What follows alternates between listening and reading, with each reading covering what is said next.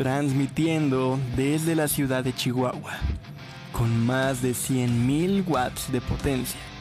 Ya comienza el podcast de historia favorito de nadie, con su anfitrión, Alex Martínez. Esto es, hablemos de historia.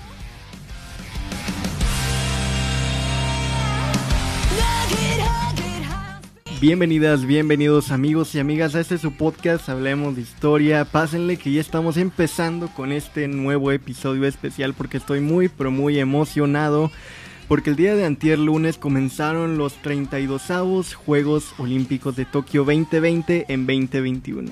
Tres semanas en las que el mundo se paralizará para ver brillar a hombres y mujeres entregando todo de sí, no sé ustedes, pero insisto, yo sí estoy expectante de lo que pasará en estos días y es por eso que les quiero contar un poco más de lo que es la historia a lo largo de los siglos de los Juegos Olímpicos, como su surgimiento, significado y algunas ediciones memorables. Vamos empezando. En la antigüedad, a lo largo y ancho del mundo griego, se celebraban innumerables competiciones deportivas, pero había cuatro que sobresalían sobre las demás los Juegos Olímpicos, los Píticos, los Ítmicos y los Nemeos. Todos ellos se celebraban en lugares con un fuerte significado sagrado, tal como lo era el caso del santuario de Olimpia, al noroeste de la península del Peloponeso, donde se alzaba un gran templo en honor del dios Zeus. Los Juegos Píticos tenían lugar en honor del dios Apolo en su santuario de Delfos en un paraje impresionante, al pie del monte Parnaso. En cuanto a los Juegos Sísmicos, reciben su nombre del Istmo de Corinto, que une la Grecia continental con el Peloponeso. Allí se encontraba un santuario dedicado a Poseidón, el dios del mar y de los caballos, a unos 7 kilómetros al este de Corinto, la ciudad encargada de su organización. Los Juegos Nemeos se desarrollaban en un lugar encantador al norte del Peloponeso, un pequeño y precioso valle hoy cubierto de viñedos donde se ubicó el santuario dedicado a Zeus Nemeo. En las proximidades se encontraba la antigua Cleonas, la ciudad encargada de la organización de los Juegos, aunque en diversas épocas de tal tarea se ocupó la más distante aunque más poderosa ciudad de Argos. Pero lo que nos interesa ahora son los Olímpicos. Si nos remontamos al año 776 a.C. a Olimpia, Grecia, vamos a encontrar los primeros registros sobre esta celebración. Pero realmente los juegos no surgieron con la principal necesidad de rendir culto al deporte o a la estética, sino que formaron parte de una crisis económica y política en una época en la que la civilización grecia no le estaba pasando muy bien dado al surgimiento de las polis y ciudades-estado en todo el territorio siempre separado por colinas, montañas, ríos e islas. Este mismo surgimiento de las polis, aun a pesar de que muchas compartían la misma religión, la misma cultura básica y la misma lengua, además de sus orígenes tribales comunes, propició a la división y polarización entre ellas, quienes defendían fuertemente su independencia, y aun cuando un grupo de ciudades-estado se aliaron para defender Grecia durante la segunda invasión persa, la mayoría de las polis se quedaban neutrales y al derrotar a los persas, los aliados volvieron a sus luchas internas. Realmente la antigua Grecia era una sociedad muy guerrera y muy belicosa en su mayoría. De eso dan testimonio sus templos, esculturas y arte en general, muchas veces mostrando a sus dioses en indumentaria de soldados y listos para el combate. Es entonces que en este contexto surgen los Juegos Olímpicos con el objetivo de paz. La vida pública, igual que ahora, se paralizaba y se suspendía de toda actividad oficial. Durante las celebraciones solamente se resolvían los asuntos de extrema urgencia y se dictaba una tregua sagrada entre las polis. Los juegos eran una ocasión de acercamiento entre los estados griegos, Progresivamente, además de las polis de la Grecia continental, aumentó la participación de las múltiples colonias griegas de las costas del Mediterráneo. Olimpia se convirtió en una poderosa fuerza que aglutinó con la idea de un panhelenismo creciente a todos los emigrantes griegos dispersos por el mundo helénico. Aunque tampoco podemos dejar de lado que tenían este efecto unificador porque en ellos se rendía homenaje a los dioses, en especial a Zeus, a quien los fieles ofrendaban regalos. Estos se acumulaban en el monte Olimpo y debían ser quemados en una hoguera en señal de reverencia o sumisión al dios. Como el hecho de prender la llama suponía un privilegio y una distinción muy codiciados, se arbitró una sencilla forma de determinar quién sería el elegido.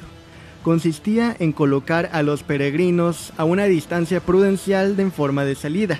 Desde ese lugar debía iniciar la carrera hasta el punto en que se situaba un sacerdote portando una antorcha. El ganador tendría el honor de encender la llama de la hoguera en la que arderían los regalos entregados al dios, siendo este el origen de la tradición de la llama olímpica. En los primeros Juegos Olímpicos se realizaba una fiesta local en el santuario de Olimpia en honor a Zeus, como ya dijimos. Al instaurarse la tregua sagrada, las fiestas se hicieron más complejas y requirieron de una mayor administración. De esta forma, la dirección técnica de los Juegos y la administración económica pasó a manos de la Bule de Olimpia o el Consejo Olímpico, que se encargaba de elegir a los jueces y podía castigarlos si tenían un mal desempeño, aunque no podían cambiar sus decisiones. Ya durante la ceremonia de apertura de los Juegos, que duraban cinco días, los atletas debían hacer el juramento de respetar las reglas. Las normas estaban grabadas en tablas de bronce que se encontraban en la sede del Senado Olímpico. Algunas de ellas sostenían que para participar en los Juegos, los atletas debían de ser griegos, hombres libres, jóvenes y superar un periodo de entrenamiento de 10 meses en la ciudad de Elis pasar el juramento ritual y no se podía matar al adversario en la lucha ni empujarlo en las carreras.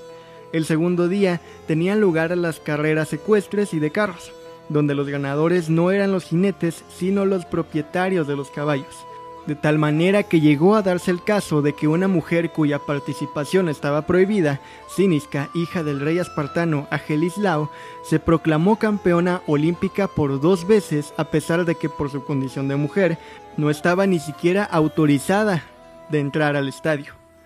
Una característica también de los antiguos juegos era su carácter agonístico, y con esto no me refiero a la muerte, sino a todas las competencias que se realizaban y en las que únicamente dos individuos participaban, tales como las luchas, el pugilato, las carreras o el pancracio, antiguo deporte que mezclaba la lucha con el boxeo.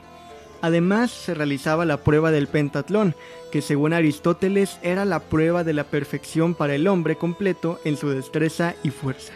Estaba compuesta por cinco actividades, el salto, el lanzamiento de disco, jabalina, velocidad y lucha. Los espartanos claramente fueron dominantes en esta actividad que se incorporó a los Juegos Olímpicos en el año 708 a.C. Finalmente los ganadores de las diversas pruebas eran reunidos en el templo de Zeus y recibían como premio el honor y la gloria. Asimismo les entregaban un objeto simbólico. Al principio fue una manzana, más tarde se sustituyó por una corona de olivo y luego fue sustituida por el laurel. Su nombre, lugar de nacimiento y el linaje de cada ganador se inscribían en un registro. El que conseguía vencer en todas las pruebas del pentatlón tenía también derecho a una estatua en el templo de Zeus. En cambio, los que eran sorprendidos haciendo trampa, también se les era erigida una estatua, pero esta no tenía el impacto de gloria sino de vergüenza pública y más ante Zeus quien custodiaba las mismas. Sin embargo, luego de un maravilloso esplendor, los juegos comienzan a decaer y su definitiva desaparición se produce en el año 393 de la era actual. Esto no se dio por una sola causa, a pesar de que con frecuencia se hace enteramente responsable bien a la expansión del Imperio Romano o al cristianismo. Desaparecieron a consecuencia de un largo y lento proceso de degeneración de las costumbres e ideales de épocas distintas, ya no contaron para nada aquellos objetivos de la educación integral que habían constituido la razón de la existencia de los festivales panhelénicos. No pudieron mantenerse completamente alejados de los peligros que entonces, igual que hoy, amenazan al deporte. Durante siglos fueron el elemento principal para la unidad nacional, pero el proceso interno de descomposición había agrietado aquella imponente institución de la educación griega. La decadencia comenzó cuando la exagerada exaltación de los méritos convirtió a los vencedores en verdaderos dioses y entró en escena un elemento muy peligroso, tales como la pugna, la oposición, el constante batallar por quedar mejor, lucir más, así como no tardaron las excesivas recompensas a los triunfadores, paso previo al verdadero profesionalismo que invadió el estadio de competencias. El emperador Teodosio fue el encargado de suspenderlos. Con la desaparición de los Juegos se puso fin a uno de los hechos más trascendentales que se realizaban desde antes de nuestra era, destruyendo así uno de los acontecimientos mayores que ha tenido el pueblo griego y una tradición digna de imitar, que indiscutiblemente se convirtió en una verdadera fiesta olímpica que marcó pauta en aquella civilización. A esta etapa le sucedió el feudalismo, donde el deporte se vio grandemente afectado debido al papel de la Iglesia como institución rectora, ya que se oponía a la práctica deportiva. Pero aún a pesar de estos obstáculos se realizaron justas y torneos. Ya en el Renacimiento, periodo de transición entre el feudalismo y el capitalismo, se genera un gran avance en la educación de los hombres, incluyendo al deporte, y como elementos principales en la misma se retomaron las ideas de los griegos y de los romanos.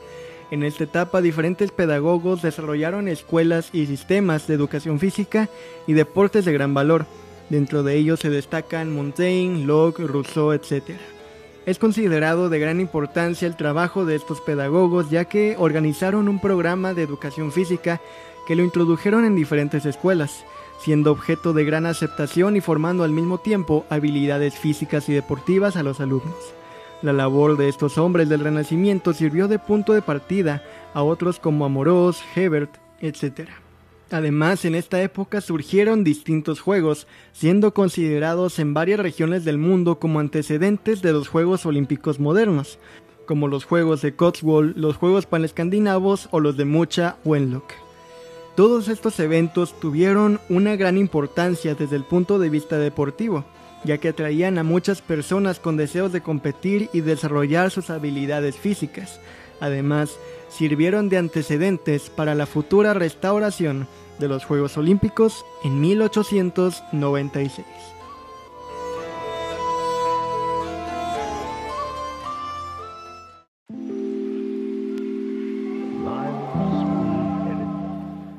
El varón Pierre de Coubertin, después de tener la idea de revivir los antiguos Juegos Olímpicos, pero ahora con carácter multideportivo e internacional, organizó un congreso en la Universidad de la Sorbona en París para presentar sus planes a los representantes de sociedades deportivas de 11 países.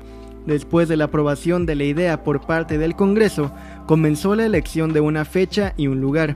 Coubertin sugirió que los Juegos se desarrollasen en 1900, coincidiendo con la Exposición Universal de París, pero como una espera de seis años podría hacer disminuir el interés del público, los miembros del Congreso optaron por llevar a cabo los Juegos inaugurales en 1896. El proceso de elección de la sede es todavía un misterio debido a las diferentes versiones que existen, pero el 23 de junio de 1894, Demetrius Vikelas propuso oficialmente a Atenas, y como Grecia fue el lugar donde nacieron los Juegos Olímpicos, la propuesta fue aprobada unánimemente. Vikelas además fue elegido presidente del recién creado Comité Olímpico Internacional, integrado por 12 países. Argentina, Austria, Bohemia, Bélgica, Estados Unidos, Francia, Grecia, Hungría, Italia, Nueva Zelanda, Reino Unido, Rusia y Suecia. Los juegos comenzaron el 6 de abril de ese 1896 y acudieron 80.000 espectadores, la mayor cifra alcanzada jamás hasta ese momento en una competición deportiva, quienes se dieron cita al viejo estadio Panathinaikon de Atenas. Participaron 241 deportistas de 14 países y ese mismo día se proclamó al primer campeón, el estadounidense James Connolly, que venció en triple salto. El juez de la prueba, al anunciar los resultados, resaltó que Connolly había llegado más lejos, pero que los saltadores griegos tenían mejor estilo. El norteamericano, aún así, era el primer campeón olímpico en 1503 años. Posterior a ello, se realizó ahora sí la segunda edición en París y después en San Luis, Missouri. En París, la mujer hizo su aparición en las Olimpiadas por primera vez. El 11 de julio de ese año, la británica de 28 años, Charlotte Cooper, a la que tachaban de solterona porque aún no se había casado, logró el primer título de los Juegos para una mujer, en este caso en tenis. Luego continuarían de manera ininterrumpida hasta 1912 en Estocolmo, siendo la quinta edición de los Juegos, la última antes del estallido de la Primera Guerra Mundial en 1914 suspendiéndose así la edición de 1916 que estaba programada a realizarse en Berlín. Los juegos se reanudarían una vez terminada la guerra ya en 1920 en Amberes, Bélgica, hasta 1936 en Berlín, ciudad que ahora sí tendría sus propios juegos y que servirían como una maquinaria de propaganda nazi, partido que ya tenía total control en Alemania. Hitler aprovechó la instancia deportiva para demostrar al mundo la magnificencia del nazismo y encargó un elaborado programa de difusión al ministro de propaganda Joseph Goebbels, quien a su vez encargó la puesta en escena a Albert Speer y la supervisión y filmación de la fotografía a Leni Riefenstahl. El primero de agosto, durante la inauguración de los Juegos Olímpicos, como una muestra de la grandeza del poderío alemán, el célebre dirigible Hindenburg sobrevoló el Estadio Olímpico momentos antes de la aparición de Hitler. Aún a pesar de esto, y de que sirvieron como instrumento de demostración de poder de la raza aria, los deportistas negros como el estadounidense Jesse Owens ganador de los 100, 200 y 4 por 100 metros en atletismo, triunfaron en diferentes deportes. En el caso de este atleta, recibió por parte del gobierno alemán una carta en la que se le felicitaba por su resultado, mientras que de su país no obtuvo nada. Aún a pesar de eso, Hitler quedó satisfecho con los resultados del medallero, pues Alemania terminó en primer lugar del mismo con amplia ventaja, obteniendo 89 medallas en total, 33 de ellas en oro. Detrás se ubicaron Estados Unidos con 56 y Hungría con 16. Las siguientes ediciones de 1940 y 1944 se darían en el Helsinki y Londres respectivamente, pero la Segunda Guerra Mundial la suspendió, no siendo hasta 1948 que la capital del Reino Unido, ahora sí, pudo organizar su Olimpiada, misma que el rey Jorge VI, de manera parecida a los antiguos griegos, vio una oportunidad de subsanar conflictos, limar asperezas y sobre todo de dar fortaleza y esperanza al pueblo británico. El medallero sería encabezado por Estados Unidos, Suecia y Francia. Cinco ediciones después, los Juegos Olímpicos saldrían del viejo continente para llegar a América específicamente a la Ciudad de México. La antigua Tenochtitlán se vestía de fiesta y tenía que demostrar a un mundo expectante y convulso que podía organizar los primeros juegos fuera de Europa. Pero dentro del país la cosa estaba candente. La primavera del 68 se había extendido hasta octubre y los estudiantes de diversas escuelas y universidades de la Ciudad de México se dieron cita un 2 de octubre en la Plaza de las Tres Culturas en Tlatelolco. El gobierno priista, pensando que todo era una artimaña comunista para desestabilizar al régimen y boicotear los Juegos, entre muchas otras razones, desplegó al ejército y al batallón Olimpia quienes masacraron a los estudiantes y a cualquiera que estuviese por ahí en ese momento. Días después, el presidente Gustavo Díaz Ordaz declaraba solemnemente inaugurada la 19 Olimpiada entre un clima de tensión y represión. Ya en los Juegos, el racismo de Estados Unidos también estuvo presente, ya que al sonar el himno en el podio de los 200 metros, los norteamericanos Tommy Smith y John Carlos Descalzos como símbolo de la pobreza de los negros, bajaron la cabeza y alzaron los puños cerrados con un guante blanco, como símbolo del Black Power, un movimiento que surgió en los años 60 contra la segregación racial. Los tres deportistas del podio, incluido el australiano Normal, llevaban una pegatina del movimiento olímpico por los derechos humanos. No representamos a los Estados Unidos, sino al pueblo negro de los Estados Unidos, dijeron. Esta acción les trajo consecuencias negativas, ya que ambos fueron expulsados del equipo nacional y sufrieron represalias a su regreso al país. El contexto de la Guerra Fría se vio reflejado en el medallero final, llevándoselo a Estados Unidos con 107 medallas, seguido muy de cerca con 91 por la Unión Soviética y ya muy atrás estuvo Japón con 25. Cuatro años después, la sede sería Múnich, Alemania Federal. Eran los primeros juegos que llegaban al país teutón tras el régimen nazi y la Segunda Guerra Mundial, y la parte occidental de Alemania tenía que demostrar una cara diferente al mundo, pues además de eso, tendría que organizar el Mundial de Fútbol en 1974, dos años después. La ceremonia de apertura se daría el 26 de agosto de 1972 en un clima de tranquilidad y amistad, pero tan solo 11 días después sucedería uno de los hechos más recordados en la historia de los Juegos Olímpicos. Exactamente, el 5 de septiembre, en pleno desarrollo de la competencia deportiva, un comando de ocho terroristas palestinos irrumpió fuertemente armado en la Villa Olímpica en Múnich y ocupó a la fuerza los alojamientos de los deportistas israelíes. En lugar de informar sobre los nuevos récords mundiales, los medios de comunicación tuvieron que informar sobre los sangrientos hechos. Mientras tanto, los secuestradores amenazaban con matar a todos los atletas israelíes si el gobierno de Israel no liberaba hasta las 12 de ese mediodía a todos los prisioneros palestinos. En corto tiempo, se pudo llegar a un acuerdo de prorrogar las negociaciones por cinco horas más, es decir, hasta las 5 de la tarde, pero los periodistas se enteraron por la radio y la televisión de la operación de rescate que venía alistando la policía los terroristas pidieron entonces un helicóptero para poder huir hacia el Cairo. Posteriormente, los palestinos consiguieron que las fuerzas de seguridad alemanas accedieran y los trasladaron al cercano aeropuerto de Fürstenfeldbruck. Sin embargo, la policía alemana tenía planeado realizar una opción para liberar a los secuestrados, pero el intento tuvo un desenlace fallido. Las autoridades no contaban con suficiente personal especializado y se instaló en los techos del aeropuerto a policías mal entrenados. Además, los tanques solicitados llegaron demasiado tarde. Luego de dos horas, la mal preparada acción terminó en un fiasco. En el intento murieron los nueve rehenes israelíes, un policía alemán y cinco terroristas. A pesar de lo ocurrido, los juegos siguieron con total normalidad después de ser suspendidos por tan solo 24 horas, por lo que algunos atletas abandonaron la Villa Olímpica. Esta vez, el medallero se lo llevó la Unión Soviética con 99 preseas, 5 más que Estados Unidos.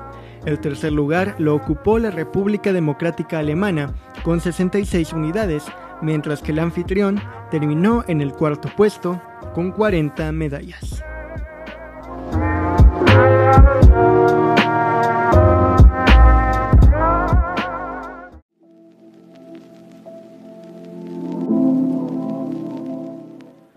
En 1980, en plena Guerra Fría, Moscú sería la anfitriona de la 22 Olimpiada. La capital de la Unión Soviética venció en la guerra por las sedes a la ciudad de Los Ángeles, California.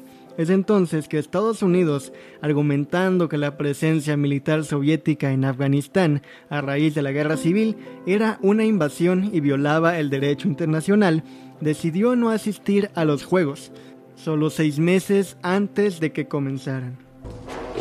Vaya, vaya. Malévolo cucarachón se nos puso sentimental. El presidente estadounidense Jimmy Carter incluso amenazó con revocar el pasaporte a cualquier atleta estadounidense que intentara ir. A esta decisión se sumaron varios de sus aliados como Alemania Occidental, Canadá, Argentina, Chile, Japón, Turquía y Noruega. Algunos países aliados de Estados Unidos como el Reino Unido y Australia dejaron en libertad de elección a sus atletas, quienes compitieron bajo la bandera olímpica.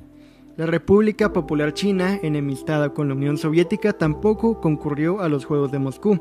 Del total de 66 estados que se obtuvieron de participar, el Comité Olímpico Internacional estima que entre 40 y 50 lo hicieron por plegarse a la iniciativa estadounidense. Toda esta situación fue claramente aprovechada por el bloque socialista, quien se llevó con creces el medallero encabezándolo la Unión Soviética con 195 medallas.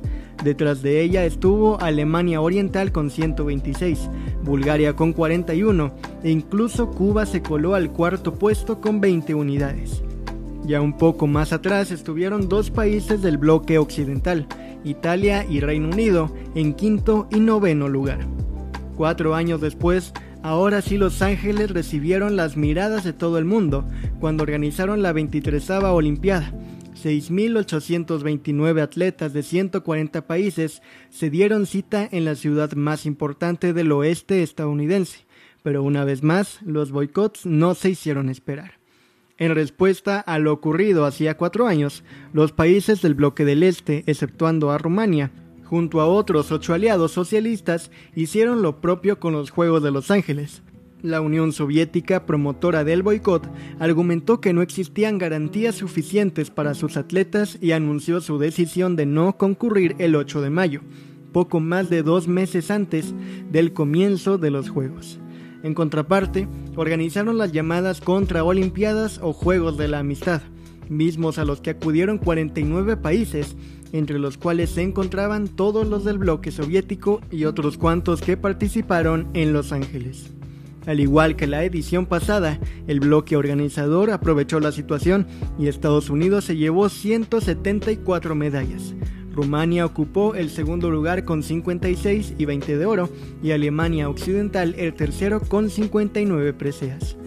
Uno no puede dejar de pensar en todos esos atletas que pasaron toda su vida entrenando, preparándose y alistándose para la máxima justa deportiva y que por razones genuinamente estúpidas y políticas se hayan perdido de eso. Aunque al menos Homero Simpson tuvo hamburguesas gratis gracias al boicot soviético. Desde ese entonces hasta ahora, y más tras el final de la Guerra Fría, el espíritu olímpico ha regresado a los estadios y nuestro país, México, ha conseguido importantes triunfos de mano de sus atletas. Ese mismo 1984, Raúl González se coronó en los 50 kilómetros de marcha, la prueba más larga y agotadora de todas, con un impresionante margen de 6 minutos sobre el segundo lugar. Además, el marchista también se llevó la medalla de plata. El oro también fue para el mexicano Ernesto Cano. En esa misma edición, el ciclista Manuel Mats ganó el bronce en la carrera por puntos. Héctor López Colín y Daniela Aceves se llevaron la plata en boxeo y lucha grecorromana respectivamente. Y ya dejando esta edición, con 14 medallas, los clavados son el deporte más exitoso en la historia olímpica de México. Después de una falta de podiums en Barcelona 94 y Atlanta 96, Fernando Plata se llevó la plata en Sydney 2000, dándole un gran impulso a la nueva generación de clavadistas mexicanos. Entre Beijing 2008 y Río 2016, esta delegación formada por Paola Espinosa, Tatiana Ortiz, Alejandra Orozco, Laura Sánchez, Iván García y Germán Sánchez consiguió tres platas y dos bronces. Otro memorable momento y que aún eriza la piel se dio en Sydney 2000 y fue protagonizado por la hoy fallecida Soraya Jiménez. La levantadora de pesas se convirtió en la primera mujer mexicana en ganar una medalla de oro en los Juegos Olímpicos, después de derrotar a la norcoreana Ri Song-hyu.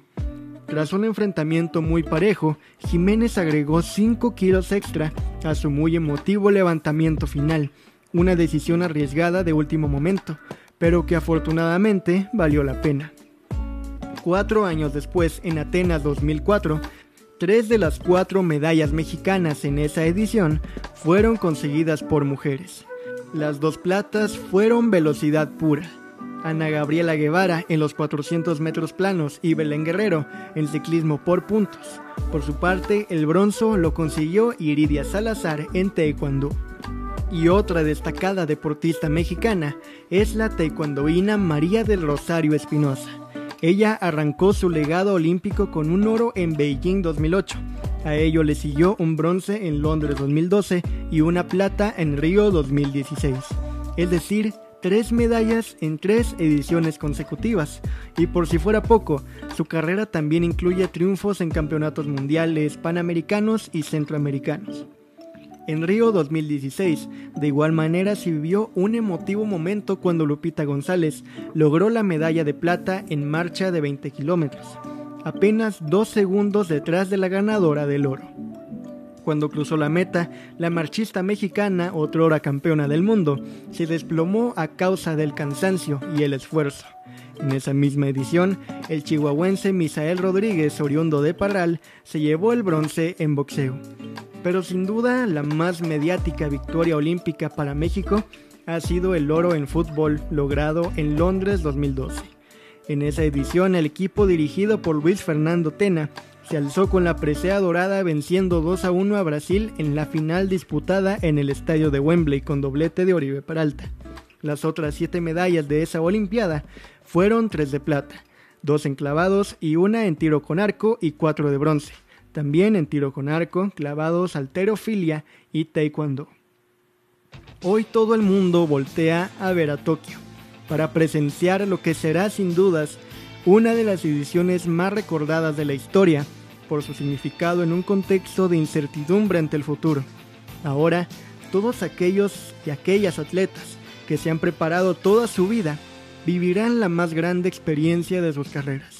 Correrán por las pistas, los campos, las calles y los circuitos. Extenderán sus brazos, sus piernas, sus cuerpos y sus mentes. Mirarán hacia el cielo y jamás bajarán la cabeza. Hoy la máquina de sueños que son los Juegos Olímpicos rendirá pleitesía a los miles de atletas que la honran como lo hacen con sus adversarios. Hoy las ilusiones de todo un país se depositan en los y las deportistas que todos los días se despiertan para entrenar a las 5 de la mañana y no descansan en todo el día. Hoy esos atletas que desde su infancia tienen la mirada fija en los podios, en las pistas, en las bicicletas, en los balones y en los campos, desplegarán su majestuosidad al ritmo del triunfo, honrando a sus entrenadores, padres, madres, hermanas, hermanos e incluso rivales, porque no hay mayor honor para un deportista que estar en el podio, viendo su barrera subir hasta lo alto mientras escucha su himno nacional. Esto, esto es el deporte, y estos son los Juegos Olímpicos.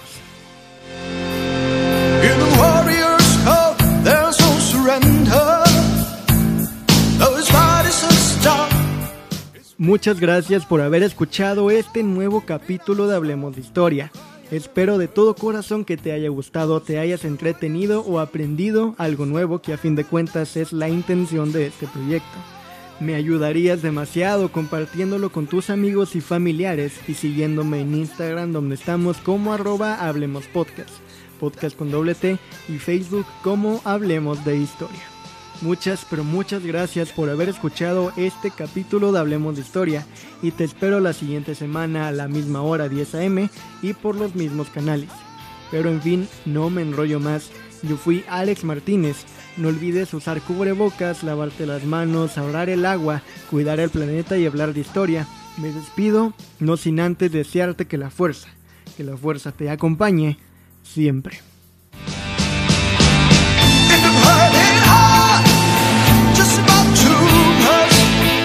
there's a quest for